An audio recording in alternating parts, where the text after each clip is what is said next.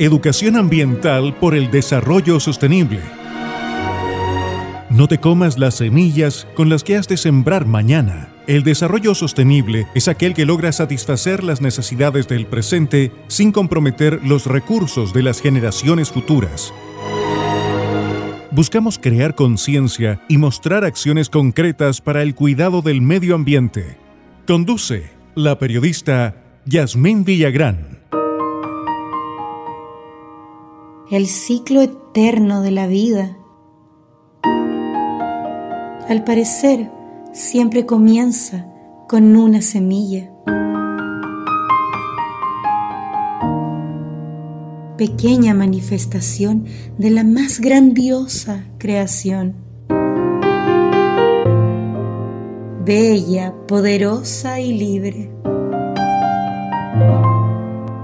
Abundante, y con tantas formas.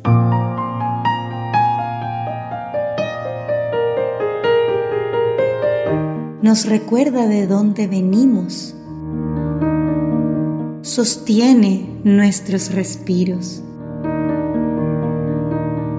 Nutre nuestras familias y trae la memoria de los abuelos. Es momento de cuidarla de volver a honrarla, enamorarse de ella y cultivarla. Alimento, salud, acción y resguardo de la vida. Ahora es cuando. Descubre tu semilla. Hola, hola, ¿qué tal? ¿Cómo están? Bienvenidos a un nuevo programa de educación ambiental por el desarrollo sostenible. Y les recuerdo que nos encuentran en Facebook e Instagram como Educa Ambiental FM. Es un placer compartir con ustedes un programa dedicado al misterio y a la magia de la vida. Hoy, la semilla fue nuestra inspiración y la guía para todo lo que escucharán.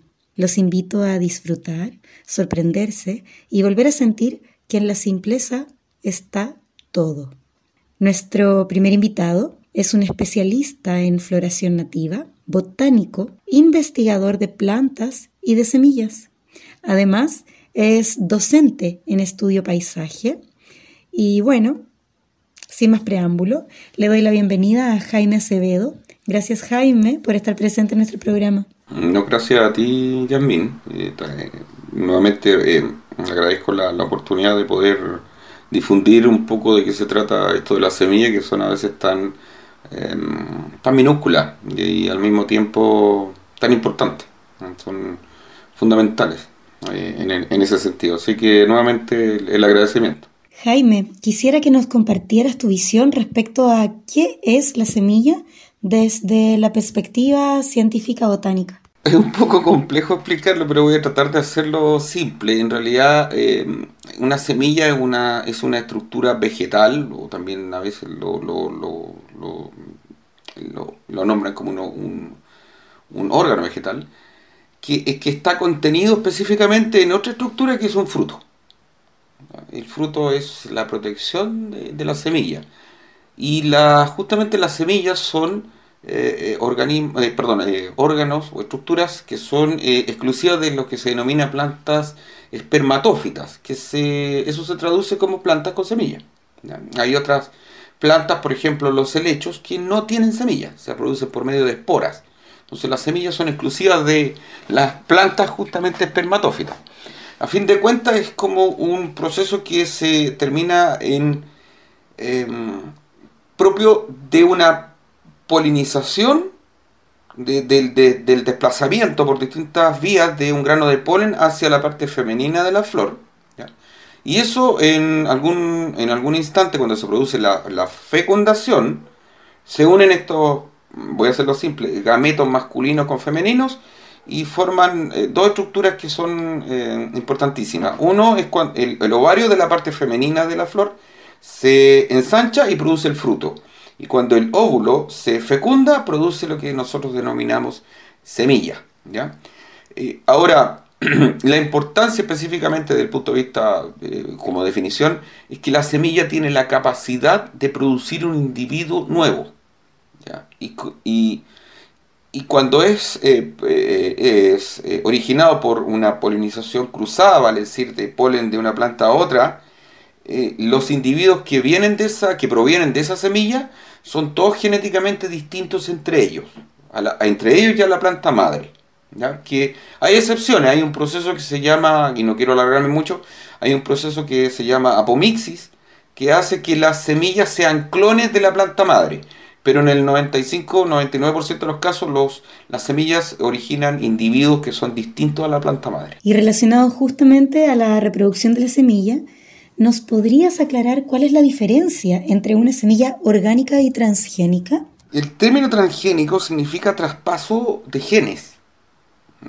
Eh, y una, una, semilla transgénica es eh, fundamentalmente, obviamente, de una manera muy somera lo que lo, lo voy a definir, es un organismo al cual se le ha introducido un gen ¿ya? de otro organismo. El gen en realidad es un trozo de ADN que hace que la célula en la cual fue introducida tenga como una orden para hacer algo que en forma natural no hace, o que no lo hace por sí mismo. Entonces, bajo ese punto de vista, una semilla transgénica yo puedo sacar un gen de otra planta y eh, traspasarlo a otra especie, a otra planta, con la finalidad, por ejemplo, de que eh, desde el punto de vista de un cultivo, una planta, por ejemplo, eh, sea más resistente a plagas y enfermedades. los tomates, por ejemplo, la mayoría de los tomates, excepto los tomates que se producen en forma, como le llaman, orgánica, la mayoría de los tomates, ustedes se fijan, un, tomate orgánico, natural, sin, sin transgenia, eh, va a madurar rápidamente. O sea, uno pone un, tomate en una frutera o en la casa y ese tomate en verano en dos o tres días está eh, como para hacer ketchup, está blandito, maduró rápidamente. En cambio, un tomate que es transgénico, obviamente la transgenia puede ir, eh, puede ir enfocada a varios aspectos, ¿ya? no solamente eso, pero el ejemplo que estoy dando es el del tomate. Un tomate que tiene intervención transgénica por ejemplo, lo que se persiguió es que aumentara la vida de la post cosecha, es decir, durara más una vez que era cosechado. Entonces uno deja un tomate la, eh, eh, fuera y un tomate de ese tipo dura una semana, dos semanas y, está duro eh, como al principio. Pero básicamente eso es, transgenia es justamente introducir un gen de un organismo en otro organismo. Y las semillas orgánicas obviamente no tienen la intervención transgénica. Básicamente una planta transgénica hace, como le digo, la célula eh, tiene una orden justamente para hacer lo que no hace en forma natural. Que puede ser resistir a una plaga, que puede ser originar frutos más, eh, más duros, que puede ser originar frutos más chiquititos, más aromáticos, pero, pero eso en forma natural no lo hace. Eso es transgenia, así a grosso modo. Perfecto. Y quisiera también preguntarte algo un poco más personal. ¿Nos podrías contar cómo es que se da el inicio de tu relación con las semillas? ¿Cómo llega a ti el encantamiento por su estudio? Es complejo porque uno nunca tiene muy claro más o menos por qué vino, por decirlo de alguna manera, vino a caer en esto. Yo, yo soy administrador agropecuario eh, y soy administrador de empresa. Pero cuando estudié la parte agropecuaria, obviamente conocí a un maestro que hasta el día de hoy es mi, en mi somos amigos, tenemos ya 27 años de amistad, pero es mi maestro botánica, que es un gran taxónomo chileno que se llama Jorge Macaya Berti. Siempre lo digo porque es muy, muy bueno, una muy buena persona. Y ahí me metí en, la, las plantas. Yo empecé con, con colectando malezas, como para hacer un herbario de malezas. Y las malezas me llevaron a otras cosas, me llevaron después a la flora de Chile, que es, mi, que es mi gran amor, la flora de Chile. Y también la flora introducida, las plantas en general son preciosas, no hay plantas feas en realidad. El tema de la semilla es como bien, eh, bien eh, podríamos decir, si, como cómico, es un hallazgo eh, porque nosotros generalmente los botánicos que lo que hacemos en primavera verano empezamos a salir a colectar plantas ir a terreno porque en primavera es cuando se empieza a producir la mayor floración lo que no significa que en invierno no haya floración pero es mucho menor. La, la, la, la explosión de floración y de actividad vegetal por decirlo así en forma natural es en primavera verano entonces nosotros salimos primavera verano andamos por todos lados cuando nos da obviamente el recurso económico y después ya bueno procesamos la información hacemos los herbarios que, que nosotros hacemos Y em, llega el otoño, invierno, principalmente el otoño, y como que las flores desaparecen. Las flores en su hábitat natural. Entonces, siempre como que conversábamos con mi, con mi maestro y me decía, no, llegó la etapa, llegó la época aburrida, el otoño invierno en que no hay nada para ver y todo esto. Entonces, es como fome para los botánicos el, invierno y el otoño. Bueno, es una opinión, es lo que conversábamos. Pero lo más divertido que me di cuenta caminando por la calle, una vez en Santiago, eh, miré un árbol y efectivamente tenía los frutos eh, colgando en ese, árbol. Y de una manera muy personal yo dije, pero me he pasado años pensando que el otoño es aburrido y resulta que en el otoño es cuando hay más semillas y hay que cosechar semillas y hay que colectarlas. Y empecé a colectar semillas y empecé a observar semillas. Y, y, esa fue la manera en que yo me metí con las semillas, fue una, una cosa así súper Em, como rara, en realidad, como incluso cómica. Un llamado de otoño. Claro, fue una cosa así. Y, ahora, bueno, siempre junto semillas, eh, no es que junte las guardo, no, no las guardo como para preservarlas, porque obviamente yo no tengo las condiciones para preservar una semilla. Pero sí las guardo desde el punto de vista de estudio morfológico, cómo son, describirlas, estudiarlas, ver cómo se componen y cuál es la, eh, en realidad cuál es la forma que tienen y la, y la cubierta, porque uno a veces piensa que las semillas son casi todas iguales, y cuando ya las ve con una lupa ya no son todas iguales, son todas muy distintas. Y hay algunos diseños maravillosos que le pueden servir a muchas personas de otras profesiones como para inspirarse en diseñar cosas, en aprender cosas. Pero eso es, así como yo descubrí la semilla. Y tengo un muestrario que, que más o menos en este momento, que es personal, obviamente, que es de más o menos 500 semillas. 500 especies. Gracias por compartirnos la historia del llamado otoño. Y quisiera sí también que compartieras algún mensaje relacionado a las semillas. ¿Qué le dirías a las personas que quizás nunca le han tomado atención a las semillas, pero que quizás sí tienen en su interior un bichito que les dice, oye, qué importantes son si quiero cultivar mis alimentos y alimentarme con ellas? Modestamente el mensaje es simplemente que observen, que miren, que vean más que miren, porque hay un dicho que dice a la gente, la mayoría de la gente mira pero no ve. Eh, yo creo que es fundamental que los, papás de alguna otra manera incentiven a los niños a estudiar eh, distintos aspectos, pero como nos referimos a las plantas, que estudien las plantas, que se compren, le compren una lupa que cuesta 1500 pesos y que le dé la oportunidad de mirar un mundo que cuando uno lo ve con una lupa es un mundo totalmente distinto al que uno conoce y es un mundo absolutamente desconocido, pero es fascinante. Y cuando uno empieza a observar, empieza a mirar, empieza a preguntarse. Y cuando uno empieza a preguntarse, empieza la curiosidad. El ser humano es por una cuestión de naturaleza extremadamente curioso. Yo creo que lo que uno tiene que hacer es despertar la curiosidad y modestamente yo he despertado curiosidad en gente adulta y en niños creo que es más fácil, los niños son más curiosos que los adultos, a mi modo de ver las cosas.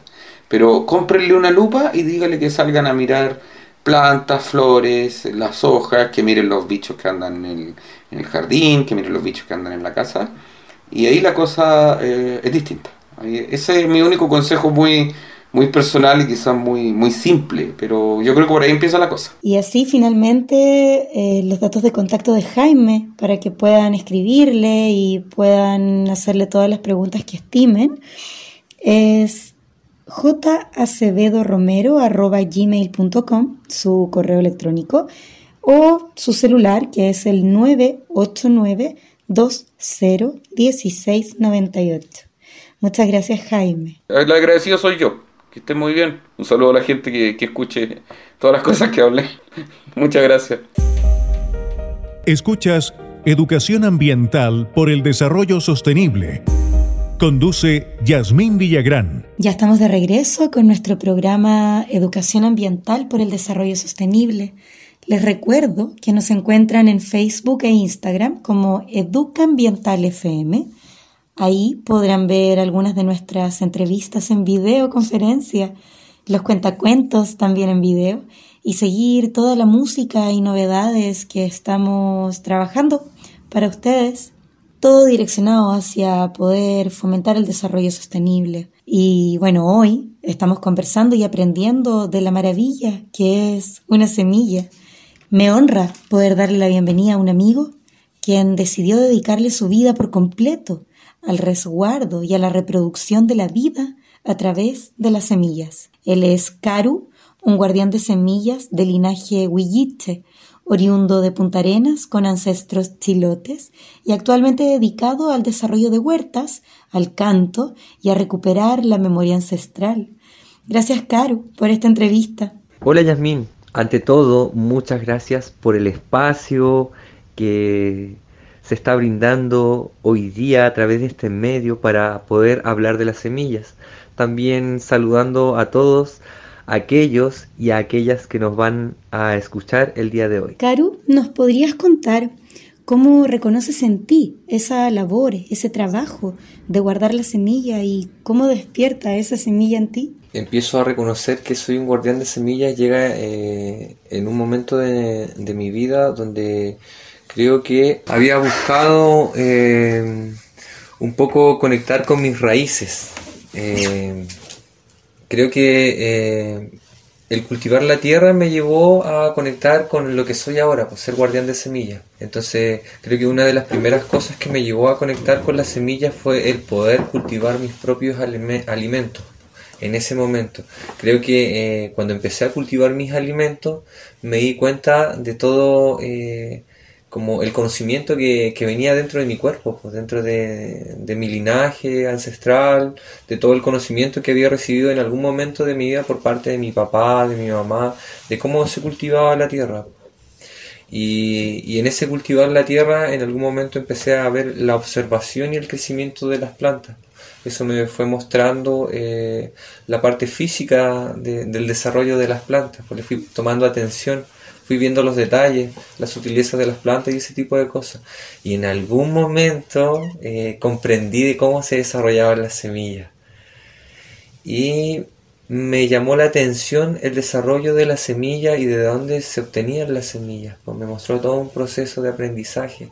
Entonces en algún momento ya claro, más conectado con esto de las huertas, decidí y, y sentí en realidad, sentí el llamado de como de por así decirlo, de la madre tierra para que pudiese hacer este servicio de guardar las semillas, de ir expandiendo el conocimiento de las semillas, porque ahí hay mucho conocimiento que nos eh, convoca a todos y a todas en este, en este planeta donde estamos viviendo, en esta tierra donde estamos compartiendo. ¿Qué es lo que, Karu, tú le podrías decir a las personas que hoy día están escuchando y que no, no tienen aún ese vínculo creado con, con la semilla ni la conexión con el cultivar el propio alimento? ¿Cómo ha sido para ti reconocerlo, vivirlo y a su vez también compartirlo? Bueno, eh, en ese sentido, siento que es fundamental hoy día que como eh, seres eh, que coexistimos con otros seres también y que queremos eh, desarrollar un proceso de conciencia, es muy necesario que empecemos a cultivar nuestro propio alimento. Es muy necesario que tengamos esa herramienta para poder generar un alimento sano, nutritivo, saber que viene de nuestro espacio, saber que ahí no hay nada químico, saber que no estamos ingiriendo veneno, sino que estamos consumiendo algo que está hecho con amor, con conciencia y que es alimento tanto para la parte física como para el espíritu. ¿Qué es lo que te ha enseñado la semilla? La semilla eh, me ha enseñado bastantes aspectos de mi vida. Primero empecé a comprender el proceso de cómo, de dónde salía una semilla, de todo lo que traía la semilla, de todos estos mensajes que trae la semilla. Primero eh, me llevó a entender esto de cultivar la tierra, el proceso de la semilla a nivel físico, de cómo se va desarrollando en el entorno, desde plantarla en la tierra hasta empezar a verla crecer, eh, verla que ha sufrido ataques por plaga, llegar en algún momento en que dio su fruto, después empezar a observar que pasó, empezó a pasar el tiempo y esto empezó a crecer más y más y empezó a desarrollar ramas y después en cada una de esas ramas empezó a desarrollar una flor y en cada una de esas flores empezó a haber un proceso de interacción con los insectos, con el entorno y después de ese proceso de polinización está la semilla se viene a presentar la semilla. Entonces, en todo ese observar, entendí que las semillas y el ciclo de las plantas pasaba por muchos procesos. Eso también a mí me viene a mostrar que yo como ser humano también paso por muchos procesos. Entonces la semilla me vino a mostrar también mi parte espiritual, mi parte emocional, mi parte de, de entenderme mejor hacia mi interior para poder compartir de mejor manera con el entorno. Así como Pachamamita nos presenta esta gran diversidad de árboles, de plantas, creo que nosotros como seres humanos debemos aceptar esta diversidad de hermanos y hermanas que, que caminan junto a nosotros en esta tierra. Debemos ser tan sabios como Pachamamita en esta diversidad. Creo que eso es parte de lo que me ha enseñado la semilla y de tantas muchas otras cosas y magias que me muestra todos los días. Me gustaría que pudieses compartir con las personas que nos escuchan, recordando que están los niños también ahí seguramente atentos eh, con sus papás, algún consejo que les puedas dar si tienen ahí alguna inquietud pequeña de hoy quizás podría meter las manos en la tierra, quizás podría guardar una semilla o quizás podría cultivarla. Yo soy un convencido que cuando nace algo hay que concretarlo y hacerlo. Porque el momento es tan sagrado, el tiempo es tan sagrado que va pasando así muy rápido de repente y nos quedamos solamente con la idea. La idea es que podamos concretar traer esa, esos sueños a esta tierra y concretarlo y hacer una realidad bonita, que es esta magia que nosotros tenemos con nuestras manos, con nuestro corazón, con nuestra voz, con nuestro propio ser, crear esa magia. Por eso es tan sagrado el tiempo, por eso es tan sagrada la vida, por eso yo considero que estamos en una tierra que es un maravilloso paraíso donde debemos aprender Debemos aprender, debemos ir aprendiendo, debemos aprovechar el tiempo, debemos agradecer. Cuéntanos cómo pueden contactarte para acceder a tus semillas y así que las personas puedan comenzar a cultivar su propio alimento. Por la red del Facebook me pueden encontrar como Karu. La información que yo comparto siempre está relacionada con las semillas, eh, con el cultivo de la tierra, de cómo se va desarrollando el cerro. También hay un perfil en Facebook que se llama Huerta Orgánica Nehuencaru y también está otro perfil que se llama Nehuencaru Huerta Orgánica y está también mi perfil personal. También me pueden seguir en Instagram por ambas redes y también me pueden ubicar al celular. Perfecto. Sí, si me quieren contactar por semillas y me quieren hacer preguntas relacionadas con las semillas, con el tipo de semillas que yo trabajo, me pueden escribir al 51936693, anteponiendo el 9. Muchas gracias por tu presencia en el programa. Y bueno, ya saben las personas también que pueden contactarse con Caru a través de las redes sociales y acceder a poder comenzar a cambiar un poquito también nuestro entorno y alimentarnos mejor y vivir una experiencia grandiosa que es poder cultivar tu semilla, ver que crece y más encima después poder saborear el fruto de todo ese trabajo. Yo soy un convencido que la semilla son demasiado sagradas en esta tierra porque nos vienen a proveer el alimento. Nuestros ancestros nos dejaron tesoros muy bellos. Pasaron muchos y muchos años para que nosotros pudiésemos tener ahora esta diversidad alimentaria. Pasaron muchas generaciones. Muchos de nuestros ancestros movieron estas semillas de territorio a territorio para tener este conocimiento acá. Es fundamental que nosotros los seres humanos volvamos a conectar con la tierra, porque ahí está nuestra medicina, porque ahí está nuestro alimento, algo sanito donde poder ir despejando el corazón, la mente. El poder cultivar la tierra siento yo que trae mucha medicina, es una medicina muy recomendable. Pues muchas gracias por compartir tu espacio para que este tipo de medicina se dé a conocer. Las semillas tienen que expandirse y llegar a muchos lados y a muchos territorios para que haya abundancia de alimento, tanto física como espiritual, para todos los seres que coexistimos en este planeta. Muchas gracias. Gracias. Y hemos llegado al final de nuestro programa de educación ambiental por el desarrollo sostenible. Espero lo hayan disfrutado, que hayamos podido motivarlos a conocer las semillas y a cultivar sus propios alimentos. Quiero agradecer a todos quienes hicieron posible este nuevo programa en honor a la semilla. Ahora sí, cuídense y nos encontramos nuevamente en un próximo programa. Que estén muy bien. Chao, chao.